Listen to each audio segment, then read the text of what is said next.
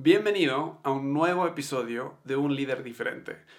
Steve Jobs dijo una vez, te lo voy a leer acá, es difícil saber con estas nuevas empresas de Internet si realmente están interesados en construir empresas o simplemente están interesados en el dinero. Sin embargo, puedo decirte, si realmente no quieren crear una empresa, no tendrán suerte. Eso es porque es tan difícil que si no tienes pasión, te rendirás, rendirás. Mi entrevista hoy estuvo buenísimo con Frances Martínez de España. Es difícil saber cómo exactamente introducirlo, porque nuestra conversación larga arranca con él en 1998 junto con su hermano, eran programadores y arrancan una empresa que empieza a ofrecer servicios digitales en un tiempo donde nadie ni sabía qué era eh, el internet, email y todo esto, eran todas cosas completamente nuevos.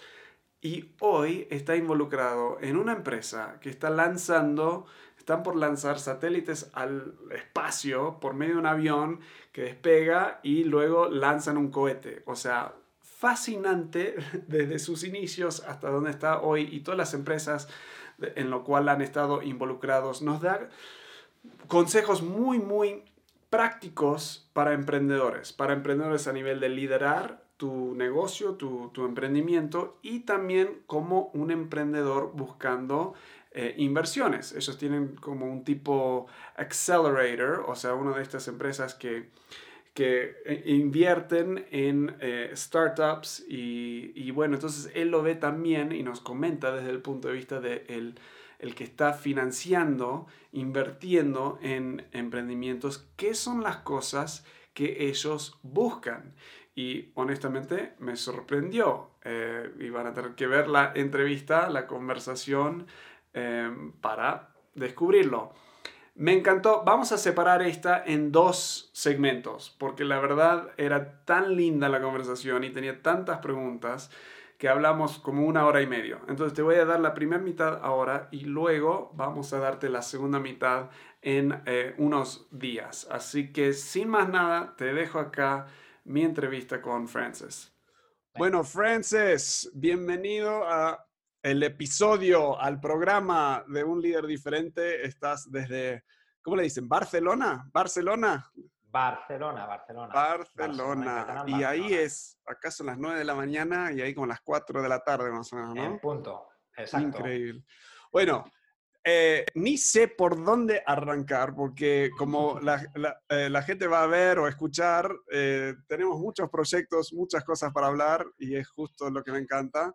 En el fondo vamos a escuchar niños jugando porque estamos llamando desde, desde casa y mi señora está justo del otro lado de esta pared eh, enseñando de forma virtual, así que tengo mis tres hijos de 7, 5 y 4 sin un adulto. Veremos qué pasa ahí afuera después de esto. Sobre la marcha. ¿Tenemos algún animal por ahí más o no? No, animales no. Animales no, que también. siempre les miento a mis hijos que le, tengo alergia a todo animal para que no me lo pidan eh, y hasta ahora voy, voy ganando yo con esa. Pero bienvenido. Eh, eh, gracias, gracias a ti por la invitación, Walt. Ah, Muchas gracias me, por... Me encantaría arrancar con los inicios de de tu primer proyecto, porque si no me equivoco fue en 98, 99 que arrancan y lo arrancas, vi en una entrevista o, leyendo en un blog eh, con tu hermano, ¿puede ser? Que se llevan dos años, que es justo lo que me llevo con mi hermano y ahí eh, leyendo la entrevista me encantó un poco la, interacción y la amistad que tenían ahí. Contame de esos arranques y mm. hasta, ¿por qué querías arrancar? O sea, por qué decidieron hacer eso? Muy bien. Bueno, a ver, en principio, eh, de hecho es eso, nosotros nos llevamos dos años, hemos estado siempre juntos y hemos tenido la suerte de, compartir muchísimas eh, experiencias también. ¿no? Ha sido una... Hemos desarrollado muchísimos recursos para poder seguir adelante después de tantos años de hablarnos. Entonces, la verdad, desde muy pequeñitos eh, empezamos a programar. Pues lo mismo que había gente que le gustaba estar detrás de una pelota todo el día, nosotros estábamos detrás de la pelota y luego pues a, programar con el ordenador. A programar. ¿En, qué ciudad, perdón, estaban? ¿En Barcelona? En Barcelona, en Barcelona. En sí, Barcelona, sí. ok. Eh, En la época en la que nuestros padres todos nos decían, eh, deja ya los ordenadores y ponte a estudiar, que qué vas a sacar de los ordenadores. Claro. ¿vale? En la época de los 80, que un ordenador era para jugar y poco más. Entonces así aprendimos a programar en, en Basic y, y bueno, que- quedamos los dos fascinados con todas las posibilidades, eh, las películas, las primeras que, que aparecían de poder conectarse unos ordenadores con otros, con, con- con unos modems que aparecían. Entonces quedamos fascinados y cuando los dos empezamos Telecos, queríamos arrancar eh, nuestro proyecto. ¿Por qué? Porque cuando empiezas una ingeniería, el, el primer año te- tú vas con un concepto y el primer año te dicen, siéntate ahí que vas a aprender electrónica, vas a aprender Ajá. matemáticas y los ordenadores los empezarás a ver segundo o en tercero. Y me acuerdo un día hablando precisamente con uno de los profesores de, de programación que me dice que, que, bueno, que para ver HTML o lo que en aquel momento eran el primer lenguaje de Internet, que me esperara al final de carrera.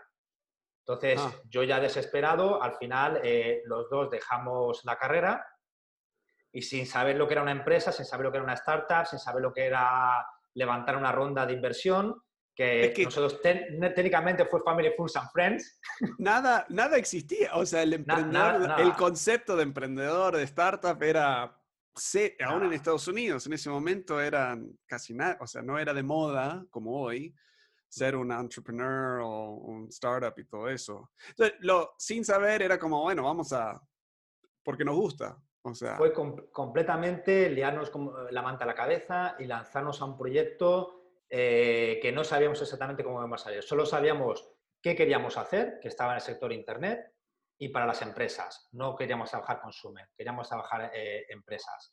Y justo en ese momento yo me acuerdo que uno de los primeros artículos que leí, no recuerdo dónde, hablaba de que en, la época de la fiebre del oro, los Sí. que de verdad se hicieron de oro fueron los que vendieron picos y palas.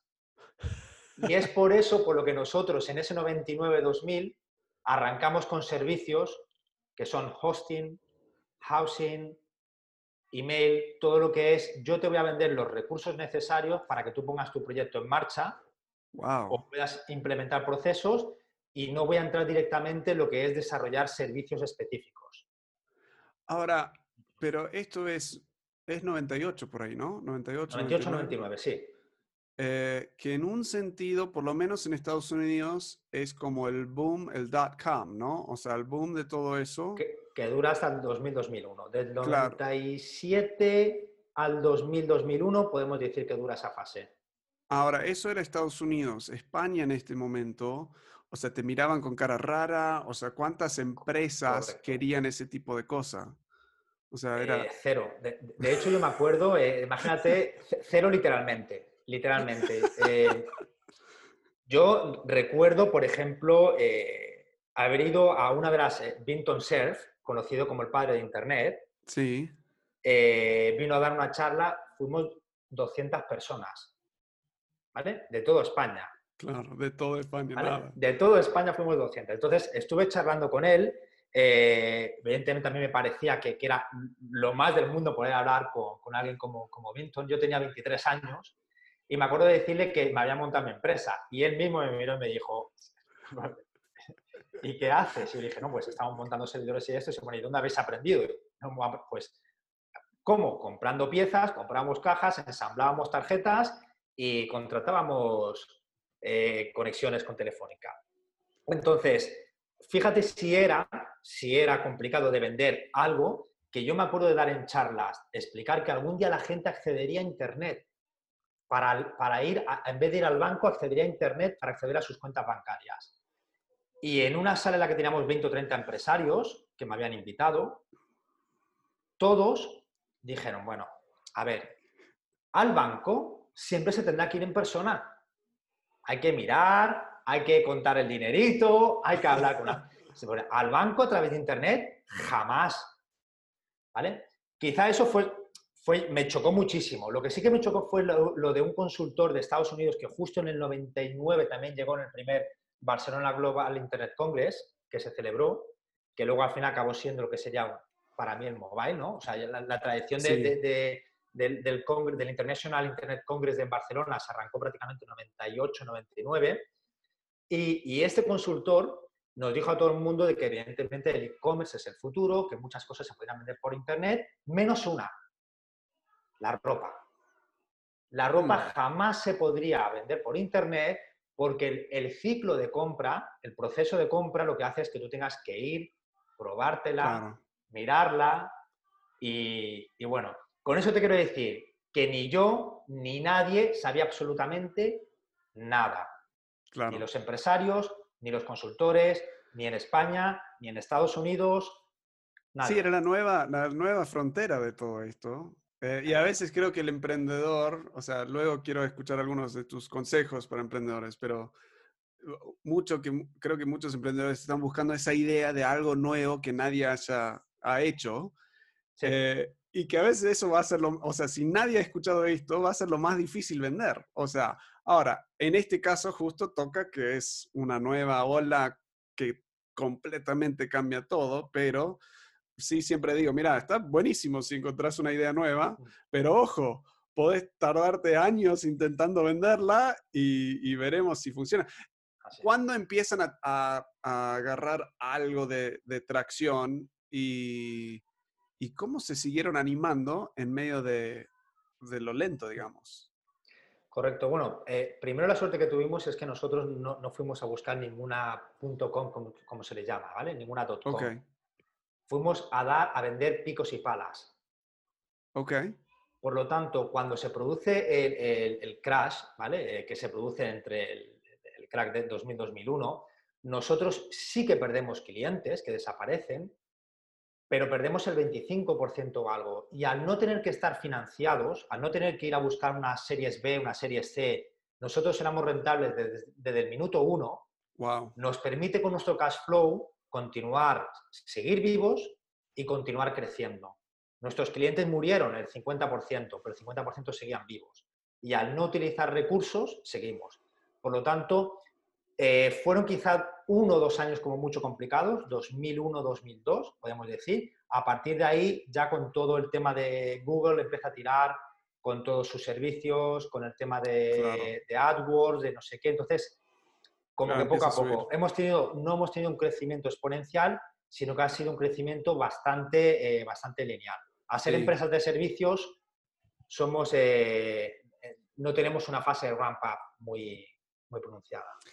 Ustedes también empezaron con el cambio de, demanda de, la industria. Total, eh, ¿estoy equivocado en decir que empezaron a ofrecer como marketing también? O sea, todo lo que es em, marketing digital y todo eso, o, no?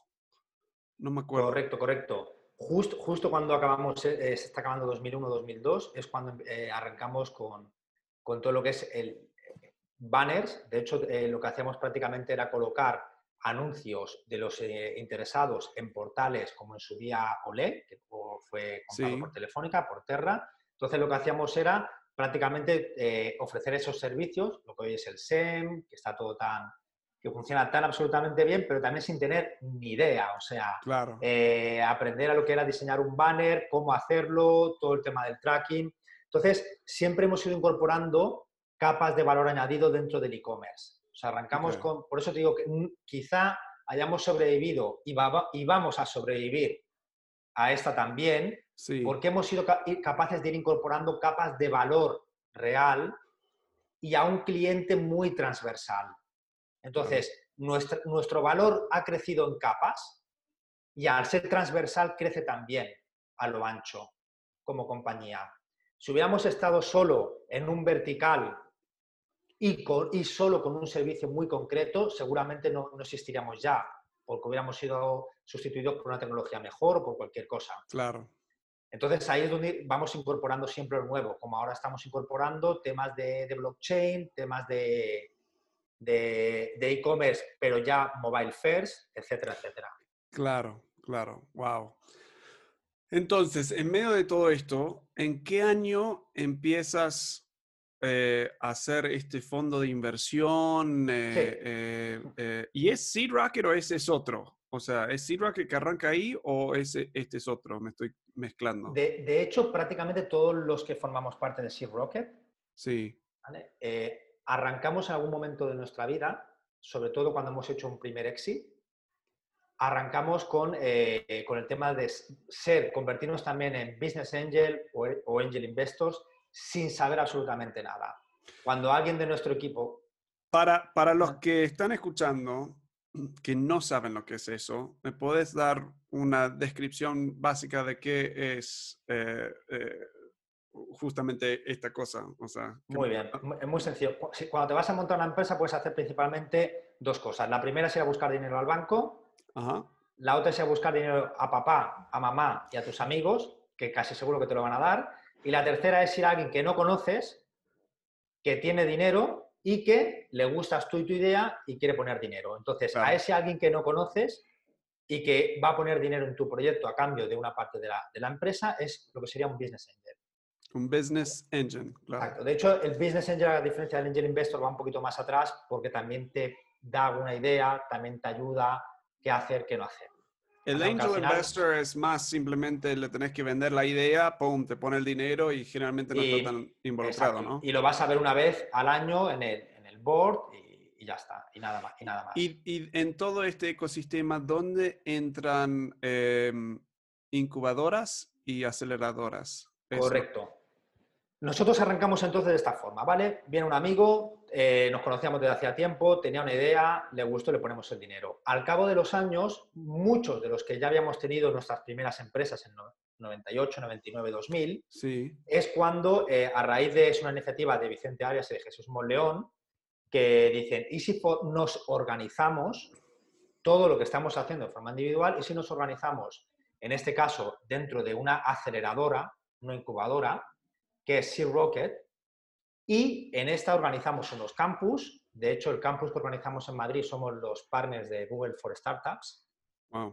Y organizamos unos campus donde poder atraer todas esas nuevas ideas, poder filtrarlas y poder ofrecerles dos cosas fundamentales. Know-how de emprendedores, sí. no de profesionales que te expliquen cómo hacer un pianero o algo, sino gente que ha arrancado de cero, que ha vendido sus empresas. Que lo ha hecho. Emprendedores, es muy importante. Y luego dinero. Claro. Entonces, que ahí es cuando eh, este concepto que, nace Sea Rocket va, ha ido creciendo cada año, desde hace ya 11 años, hasta ser hoy en día un referente a nivel, a nivel nacional.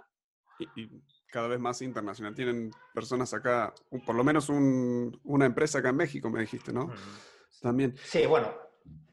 El, el, y, y, esto sale medio orgánico, o sea, me dije, como un amigo, a ver, tengo una idea, o sea, ¿cómo nace? Porque también creo que me dijiste que ni sabías lo que era eso cuando lo arrancaron, lo arrancaron y luego como descubriendo. Sí, de hecho, a ver, eh, muchas de las cosas que, que, de hecho van pasando hoy en día también no, está, no tienen un nombre, simplemente tienes un feeling acerca de una situación que hay en ese momento alrededor tuyo y es cuando das el paso. Entonces sí que es verdad que aceleradoras no existían, incubadoras prácticamente tampoco, las que habían eran, eran a nivel de administración pública. Claro. La administración que te creaba un, te daba un espacio con un asesor que tampoco tenía ningún background, ninguna experiencia en montar empresas, te decía dónde ir a pagar este impuesto, dónde ir a pagar el otro impuesto y poco más. Y entonces ahí es cuando arranca lo que te digo, de forma muy orgánica, con la idea de, ellos dos en un primer momento y que durante los años han ido incorporando a todo este, este completo equipo de, mentores que están en, el website y que muchos de ellos también gestionan ahora fondos de VC. O sea, eh, se dio el salto de, lo que eran inversiones, podríamos llamar al principio éramos friends, que invertíamos, para ser business angels y muchos ahora de los eh, profesionales que han tenido sus propias empresas y todo, dirigen fondos de VCs, ¿vale? Que, sería el Venture Capital. al final, un fondo de Venture Capital lo que haces es gestionar la inversión de terceros.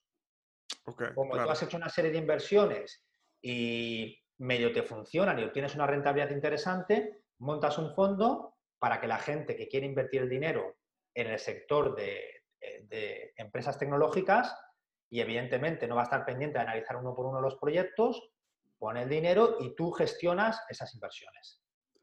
¿Cuáles fueron los, los um, desafíos más grandes ah, en, bueno, en todo esto? O sea, en, tu proyecto al principio y, y, luego como empezando a cambiar, porque acá estás saliendo un poco de tu, solo tu proyecto y por lo menos de alguna forma involucrándote en otros proyectos. ¿Qué, qué fueron algunos desafíos que sentiste en estos esta primera década, digamos, de, de trabajo, de a, a, todo esto? ¿Cuánto tiempo tenemos para hablar de los desafíos? Porque acá es temprano, para ti es más tarde.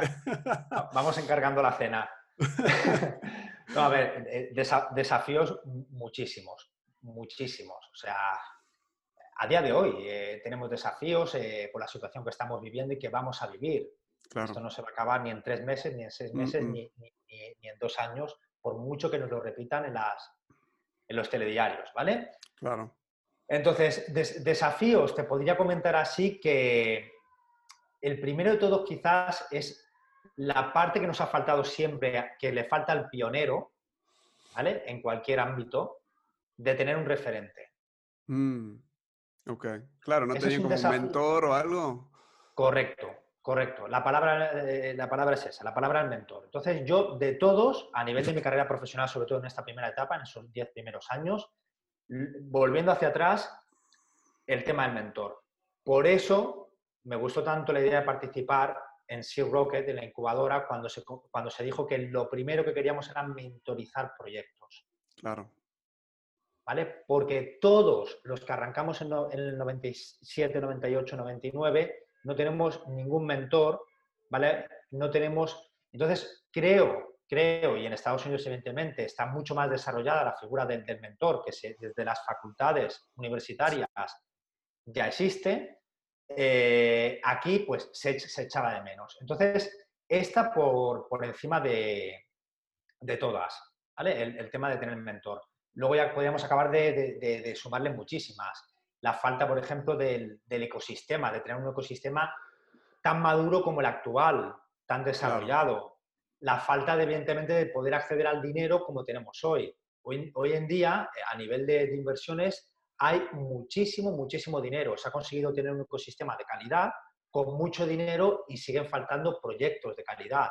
Entonces, mentor, ecosistema, eh, ecosistema me refiero también a la parte del consumidor, había que educar a un consumidor, había que, estar prescribiendo constantemente nuevos productos y servicios que no existían. Entonces, hay que predicar en el desierto.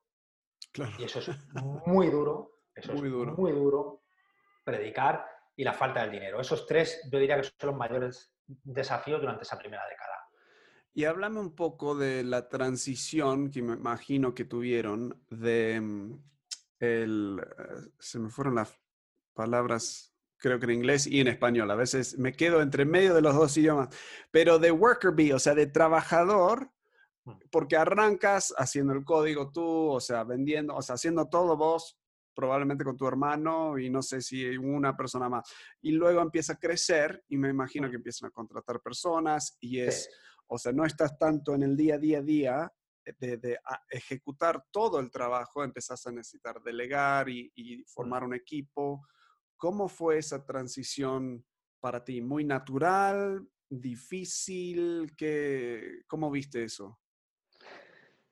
Eh, en, nuestro caso, muy complicada. Muy complicada y en el mío en particular, extremadamente complicada. Mm. Extremadamente. Sobre todo porque, eh, evidentemente, al ser una persona tan perfeccionista, a buscar la perfección absolutamente en todo y al haber arrancado, cuando arrancas algo en el que tú eres el que va a vender el producto, el que programa, el que monta los ordenadores a las 3 de la mañana en tu casa, el empezar a delegar. Entonces, es una skill, es una habilidad de, líder que creo que se tiene que desarrollar eh, con, tiempo, con mucho tiempo. Te pueden servir una serie de tips, de consejos. Al final, el tema de delegar eh, consiste en tiempo, en marcar objetivos, en confiar. Y de lo que sí que me arrepiento y de lo que sí que me arrepiento es de no haber cambiado antes o no haber entendido antes el concepto de, contratar a World Class. O sea, de... Mm. Cuando traes a alguien world class, sabes que puedes confiar en él, sabes que puedes ponerlo al frente de algo y entonces sí que es más fácil delegar. Claro. Cuando buscas a alguien para más... los que no hablan inglés, el gringo va a traducir acá. World class es, es ah, el mejor del mundo, digamos. Alta capacidad, gente.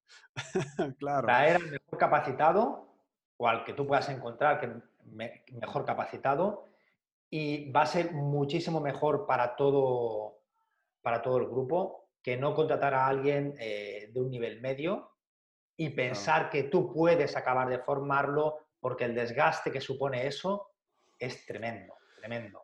Sí, y esa es, e, estás perdiendo a nivel, para mí también world class, o sea, es a nivel de sus habilidades, su carácter también, o sea, y su, ah, su, en un sentido, su humildad también, humildad en el sentido de que conecta con carácter, pero su habilidad de aprender, o sea, entonces porque es como esas dos cosas. Uno, si no es world class en su trabajo, en su chamba, en su lo que logra, siempre sale a medias, o sea, siempre, o sea, nunca llegas al potencial que podrías, entonces vas más lento. Y si no es world class a nivel de trabajo en equipo, a nivel de su carácter, te, te, mata la cultura. O sea, entonces también el que viene y es mala actitud y se queja, aun si es el mejor, en lo otro, también despedir, o sea, decirle que, Correcto.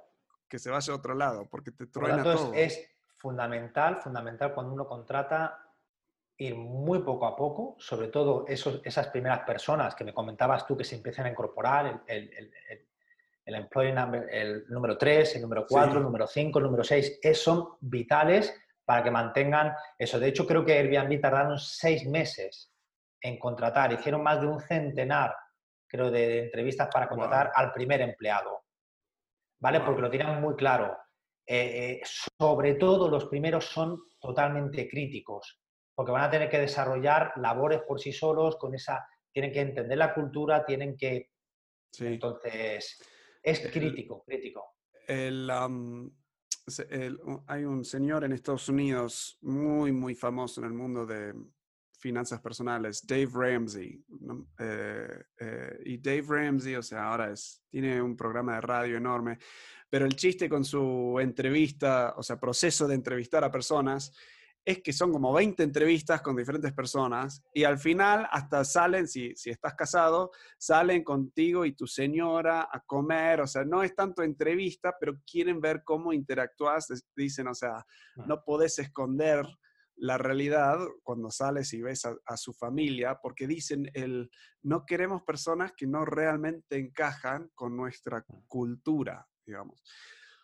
Um, una pregunta más en esto. ¿Qué, eh, ¿Cuál es tu opinión acerca de, creo que es, um, no me acuerdo si Gary Vaynerchuk o uno de estos, pero habla de sí agarrar gente muy joven, de alto, o sea, mucho hambre, tiene mucho hambre, uh -huh. mucha energía, sí. eh, a nivel de carácter, ética de trabajo muy alto, pero conocimiento muy bajo, y dicen, te arrancamos de cero y te entrenamos de todo. Para mí, siento que cuando estás en modo emprendimiento, no tenés tiempo para estar entrenando, pero una vez que una empresa está un poco más madura y tiene más, más gente, ¿sientes que eso es más factible o, o, es una buena idea o sigue siendo no necesariamente bien? Pues personalmente igual me, me encanta esa filosofía. Aquí en España eh, la tenemos con, con, el Real Madrid, ¿vale? Que la puso en marcha con la famosa filosofía de Cidanes y Pavones. Hmm. Entonces la filosofía que, que, Florentino puso en marcha era voy a traer a Zinedine Zidane, voy a traer a David Beckham, voy a traer a Figo, voy a traer a los mejores del mundo y por otro lado voy a, a, a traer cantera con mucho talento, claro. como Pavón, etcétera. ¿Vale? Voy a traer a gente de talento y los voy a machear. Claro. ¿Vale? Voy a hacer ese match entre esos world class que comentábamos antes y este joven talento. Para los primeros momentos, evidentemente, yo creo que todo el mundo que, que entre tiene que ser lo más preparado posible y una vez que ya tienes una estructura, creo mucho en la oportunidad de, da, de dar precisamente oportunidades a, a, los jóvenes talentos. Quizá aquí, por eso los departamentos, de hecho, en nuestra empresa ya, el departamento de recursos humanos, principalmente eh, le llamamos, en un, en un primer momento interiormente se creó dentro del departamento de gestión de talento y ahora ya prácticamente es gestión de talento, tanto del personal que ya está como del nuevo talento.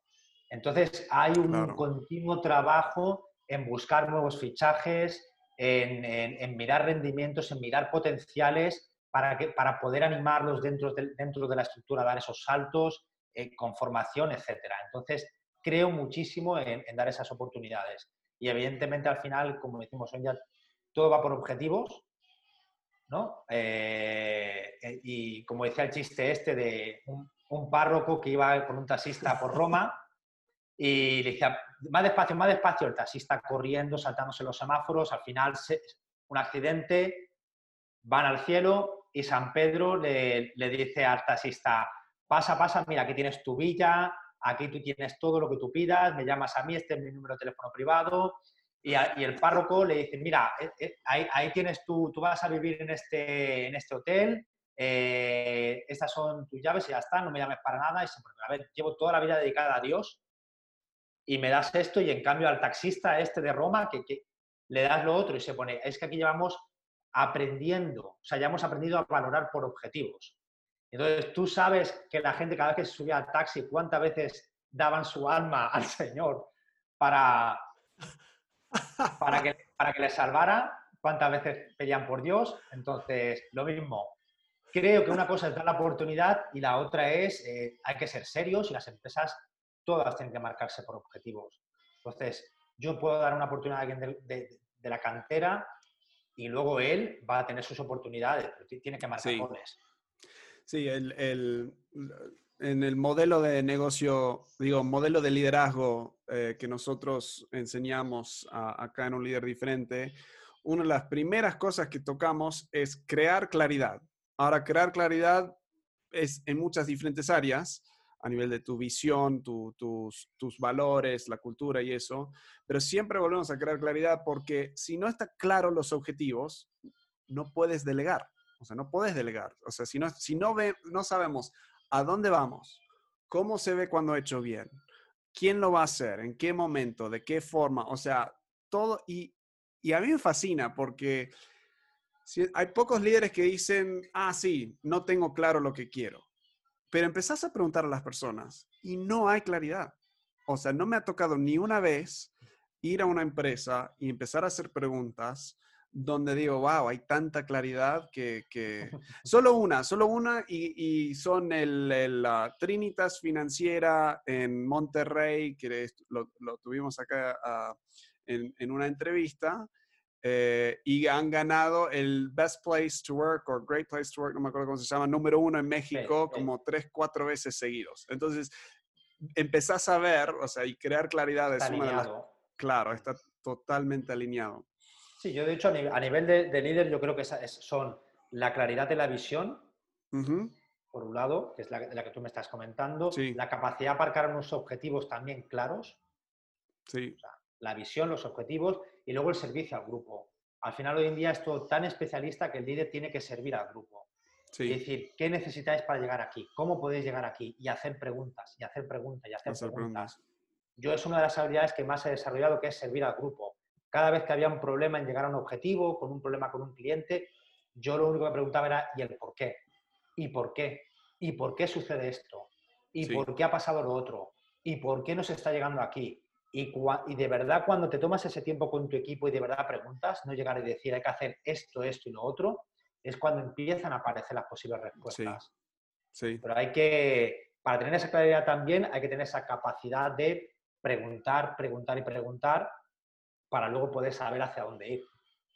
Sí, vivimos en culturas mm, por casi todo el mundo que nadie está, nadie ha aprendido el arte y el la habilidad de hacer preguntas, creo yo. Estamos tan acostumbrados a, querer hablar, a querer, o sea, compartir, esperamos hasta que la otra persona cierra su boca y damos nuestra opinión, y más si, si, nos criamos en Argentina. Eh, pero creo que la habilidad de hacer preguntas estratégicas, es más, eh, empecé a escribir un libro y cuando digo empecé a escribir, llevo una hoja nada más, o sea, no, no he hecho mucho, pero creo que voy a armar un libro para líderes, que es todo el libro de preguntas, las preguntas que líderes deberían estar haciendo, preguntas para sí mismo, preguntas para su gente y preguntas eh, para su empresa. ¿Cómo liderarte a ti mismo? O sea, por medio de estas preguntas, ¿cómo liderar a tu equipo y cómo liderar a tu empresa. Seguro que me va a tardar 10 años escribirla, pero a, la velocidad que... Pero es tan importante, o sea, lo que dices, estas preguntas estratégicas para, para ir a la, a la, raíz del problema. bueno, antes de seguir con tu historia, porque sí quiero seguir con, con lo que sigue, pero hemos hablado un poco a nivel de em, emprendedor y ya con el emprendimiento creciendo, pero tú ahora estás del otro lado viendo a emprendedores que vienen y, básicamente te piden por dinero, o sea, tú y tu equipo y todo. yo he hablado eh, hace como ya siete años que estoy creando contenido para, para emprendedores y para líderes. Y muchos, una de las preguntas, las top, top cinco preguntas que me hacen es, ¿qué hago y cómo hago para conseguir inversiones? ¿Qué hago para conseguir inversiones? Entonces, creo que, a ver, para, me voy a fijar, porque en esa entrevista dijeron algo interesante. Ah, este me gustó, a ver si, creo que tu hermano lo dijo, pero si es posible, todo, toda startup debería optar por conseguir la financiación inicial de sus clientes y no de inversores. Y eso me gustó porque tantos mi única cosa, y lo digo yo y lo escucho más de, lo que tú dices, pero muchos vienen y quieren financiamiento por una idea que tienen y no tienen ni un cliente, nunca han emprendido nada en su vida, o sea, y no están emprendiendo porque están buscando finanzas. Y mi, siempre mi respuesta es, olvídate, el único que te lo va a dar es literal un idiota o, papá o mamá y no te lo van a querer dar, pero te lo van a dar de culpa. O sea, deberías arrancar, si la idea es demasiado grande, arrancar con algo más chiquito para ir comprobando y demostrando que eres un, que puedes emprender y puedes gestionar eso. Pero, ¿qué son, más bien concreto, qué son algunas cosas que, que vos estás buscando? Cuando viene la gente, ¿qué son algunas preguntas o qué estás observando para decir, ok, tiene, o sea, es una buena inversión? Bueno, primero de todo, eh, lo que observo yo hoy en día y los business angels en general, VC un poquito aparte, eh, está ya todo bastante estructurado. No es también como hace tiempo que era todo bastante, vamos a ver si hay feeling o algo. Entonces, y evidentemente lo que vamos haciendo es mejorándolo, ¿vale? Tal y como, como pasa el tiempo. Por encima de todo, yo te diría que también creo que Harvard Business Review ha comentado esto en, un estudio de, 15 años. Por encima de todo está el time to market. ¿El time to market? Sí, el, momento del, o sea, el proyecto tiene que llegar en su momento. Ajá, sí. Si ahora vienes con un proyecto de redes sociales, ya no estás en el momento. Si vienes con un proyecto de, de flash deals, como sería Groupon eh, y todas estas empresas, ya no es su momento. Entonces, por encima de todo, lo primero que miramos es si ese proyecto, ese vertical, ese nicho de mercado, pensamos nosotros humildemente, porque hemos cometido y cometemos muchísimos fallos, empresas que no le hemos dado la inversión y que a los tres años fueron vendidas por 250 millones. Por ponerte un, un ejemplo. Entonces, ¿Por qué? Porque también definir si es el time to market o no correcto es, difícil. Entonces, por eso nos fijamos mucho en las modas, en las olas que hay en cada momento, en cada sector. Entonces, evidentemente ahora hay una serie de, olas, como por ejemplo el Space, el Legal Tech, Insurtech también. Entonces, eh, evidentemente cryptocurrencies ahora no, ¿vale? Pues por eso, el time to market es lo más importante. Y luego miramos, eh, es muy importante, muy importante el equipo. Fíjate que de momento no hemos hablado de idea, hemos hablado de time to market, de, market, de valoración del mercado, eh, si es el momento correcto. Hemos hablado del equipo ¿Por qué? Porque al fin y al cabo se necesita, pensamos nosotros, que con un proyecto medio interesante, con un muy buen equipo, van a ejecutar muy bien. Y la ejecución es muy, pero que muy importante, y a veces más que la idea. Porque las ideas, a no ser que vengas con un premio Nobel, que es a las ideas e investigaciones originales, claro. ¿vale? Por lo que se otorgan, excepcionales. Si no vienes con eso, ideas hay muchísimas. Yo te puedo vender, como decimos a veces, un saco de ideas a ver si me las compras al peso. ¿Vale? Entonces, yo tengo 100, 100 y más ideas todas anotadas y no me han ganado ni un peso ni un dólar porque la o sea, nunca tomé el tiempo de ejecutarlas.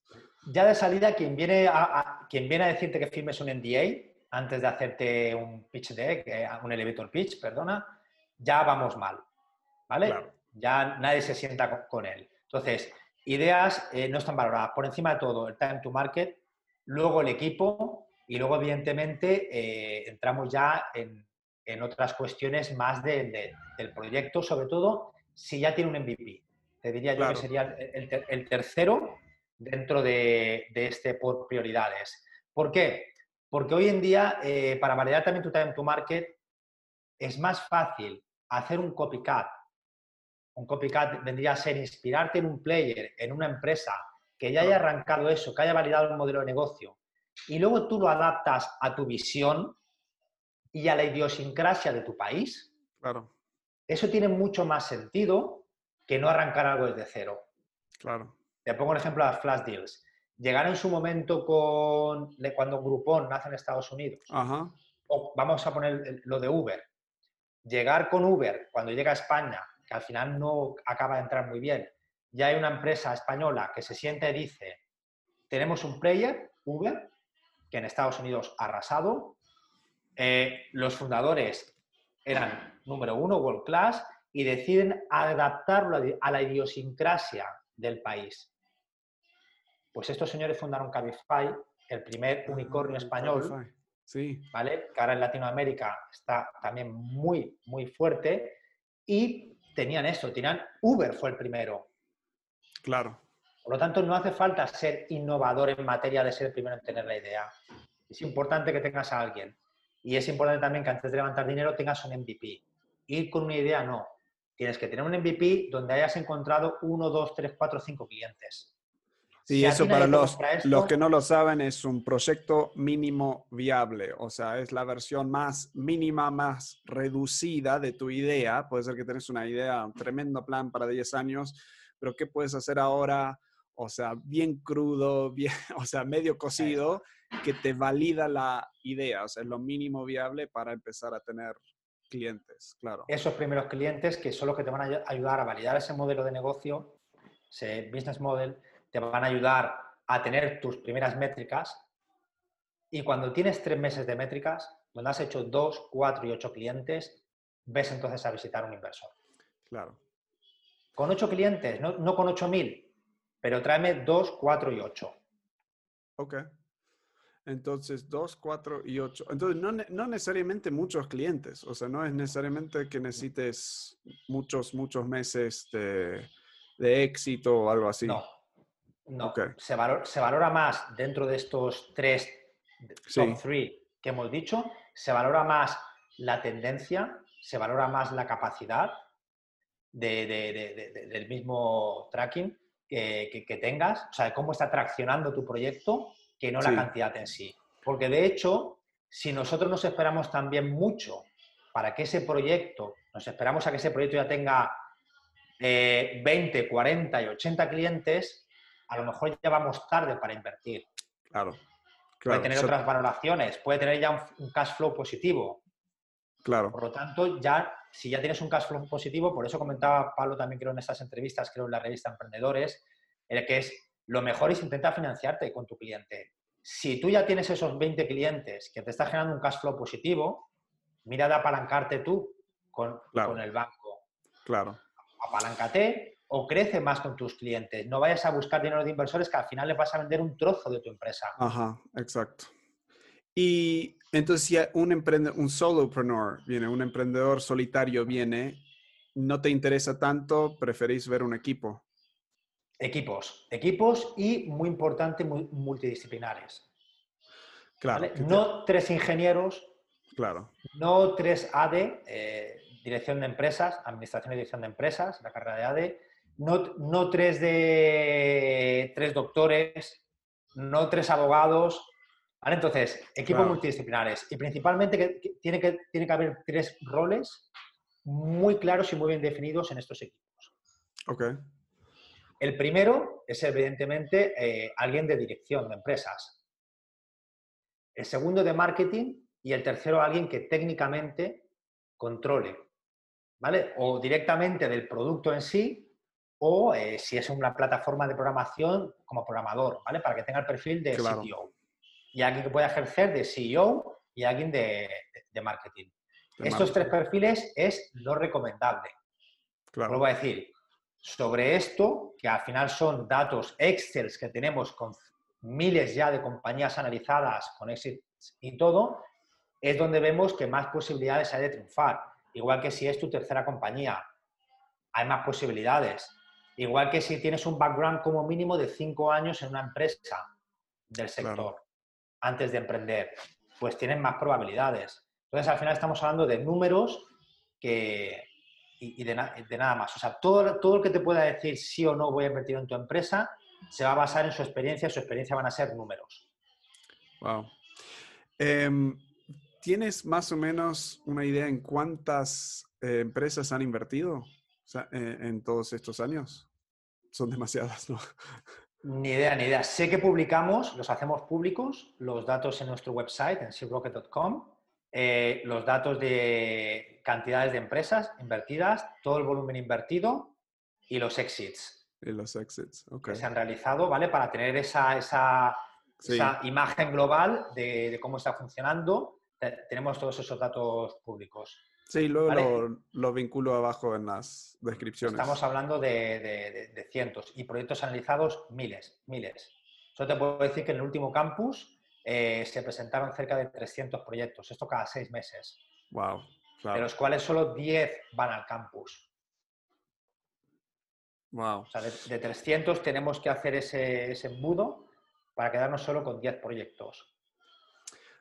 Tú en este um, al ir creciendo todo esto, o sea, estás experimentando eh, lo que muchos, creo que todos consideramos bastante éxito, digamos, en todo eso. ¿Cómo, capaz es muy personal, me dices, lo podemos sacar de la entrevista si no te gusta, pero em, a, ver. a nivel personal, ¿cómo, ¿cómo te hizo sentir eso? Porque siento que hay tantos emprendedores que piensan, si solo pudiera ganar esto o tener este éxito, estaría feliz. O sea, si pudiera tener, e, entonces no estoy feliz ahora porque estoy deseando algún día ciertas cosas. Eh, no sé cómo era tu, siente como que más era como, me encanta esto, lo voy a hacer, pero ¿cómo, cómo viste tu vida, eh, no sé si personal, pero tus emociones, tus cosas dentro de todo? Porque también, o sea, ahora tienes familia, no sé cuándo en este momento ingresa eso, pero ¿cómo, cómo era este proceso de crecer? Como, como Francis en todo esto? Pues mira, te voy a ser eh, sincero. Eh, la, verdad es que nunca jamás, ¿vale? Eh, me planteé, como hoy en día muchísimo emprendedor, hacer lo que hago por dinero. Nunca jamás. Yo he tenido la suerte de ser nieto de un agricultor que estuvo toda su vida trabajando en el campo. Mm. ¿Vale? Eh, luego, unos padres que vivíamos en un piso de 45 metros cuadrados. Entonces, hemos tenido la suerte de, poder estudiar lo que hemos querido, que de hecho compaginábamos, compaginaba yo en mi caso, con un trabajo en McDonald's para poder eh, pagarme mis estudios. Y cuando yo arranqué, nunca, en ningún momento pensé en arrancar eh, interactivos pensando en ganar dinero, en comprarme una casa, en comprarme un carro, un auto. Nunca jamás. Era algo que, yo tenía a nivel artístico, por así decirlo. La expresión artística que puede tener un, escritor, yo la tenía canalizada en el sector de los negocios y de, y de Internet. Entonces, eh, evidentemente es algo que al no planteártelo nunca, te lo encuentras un día también. ¿Vale? Te encuentras ahí que... De hecho, mira, te voy a compartir contigo una cosa que, muy poca gente sabe. Yo, yo eh, tuve durante seis meses de depresión, ¿vale? Estuve todo visitando a un, a un psicólogo y empezaron con temas de medicaciones también y todo. Y te voy a decir de dónde, de, cuál fue el detonante de esa depresión. Fue justo cuando logramos vender parte de esta primera empresa, aparte de que me compré un, BMW, entré en la tienda, me compré el BMW al contado, cash, y cuando me lo entregaron, seis meses de depresión. Wow. la, lección que saqué, ¿vale? La lección que saqué es, aquí no está la felicidad.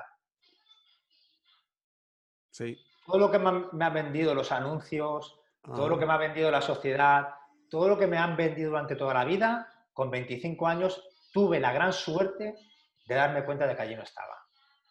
Entonces, a, raíz de eso, hayan venido la casa más grande, eh, autos o algo, no, no, los valoro en el sentido, los agradezco, por supuesto, claro. nunca, han, nunca han sido el objetivo.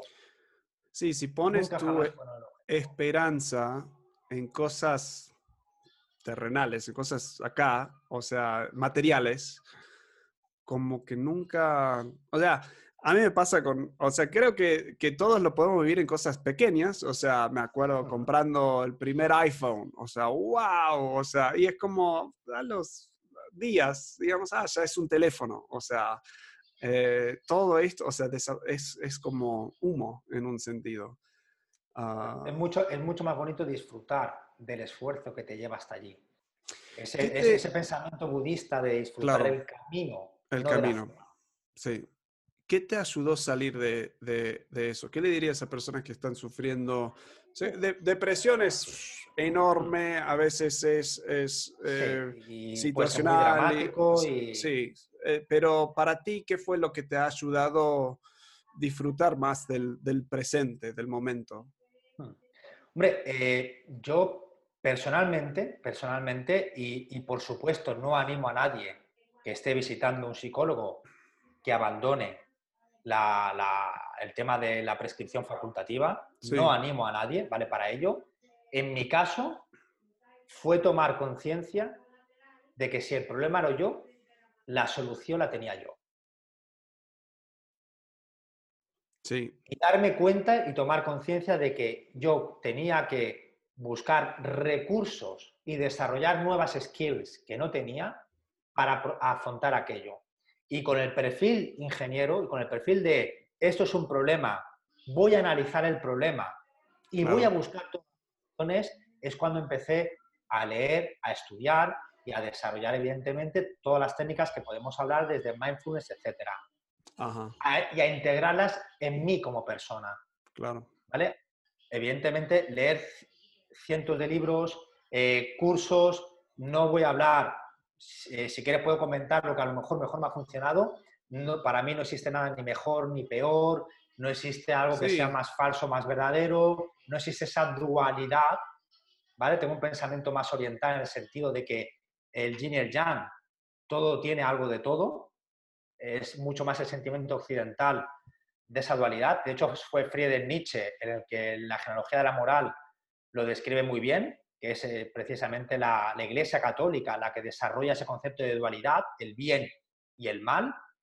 Y, ya está. Eh, el, mayor, ¿vale? El mayor clic lo hice en darme cuenta de que si yo era el origen del problema, ¿vale? Yo era la solución. Porque me di cuenta de que no estaba fuera el problema. No eran ni mis amigos, ni la sociedad, ni el, ni el BMW. Ahí no estaba el problema.